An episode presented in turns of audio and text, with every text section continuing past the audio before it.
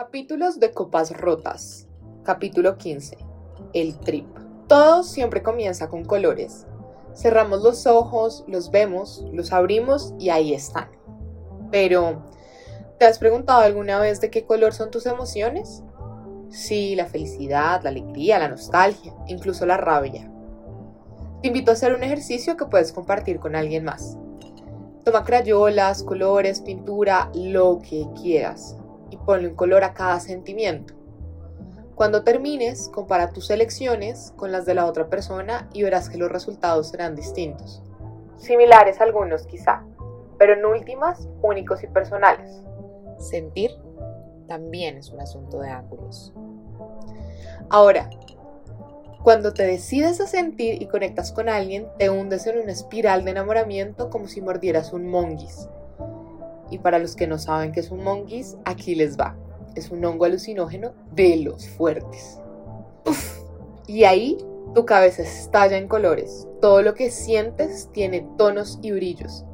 Literal, flotas en un trip en el que tu piel y tu mente se hacen hipersensibles a todo cuando estás con él. El tiempo, el espacio, el sexo, las palabras.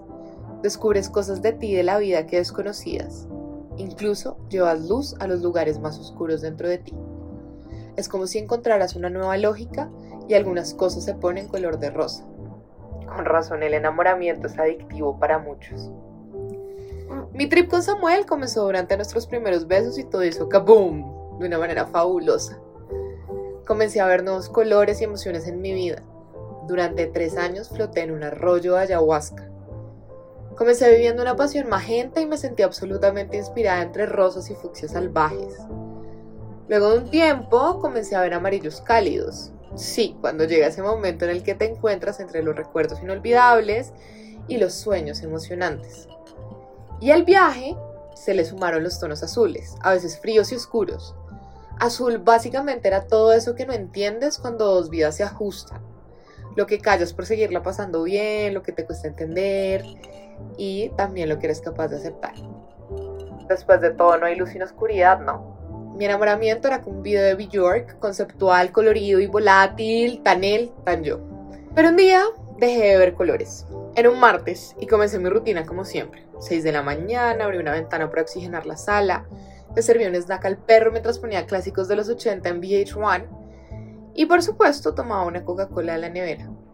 En ese momento, el único rayo de luz permitido a esa hora de la mañana entraba para que nuestra única planta y yo pudiéramos hacer fotosíntesis. Y fue ahí, entre una canción de Tina Turner y la fórmula mágica de mi bebida, que Samuel rompió el récord mundial de quejas por minuto.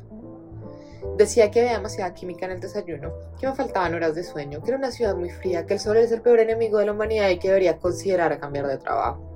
Hay ocasiones en las que la armonía con la que comienzas tu día es un taladro a las 4 de la mañana en la ventana de alguien más. Con los días pude confirmar que a mi rutina llena de éxitos de ayer se le estaban sumando las quejas del Samuel de hoy.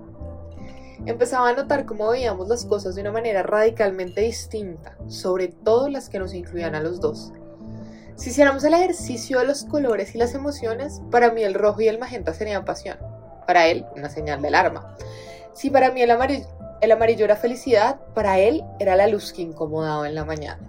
Si para mí el azul era nostalgia, para él era la elegancia. Dicen que el amor es ciego, pero creo que en mi caso era más bien daltónico.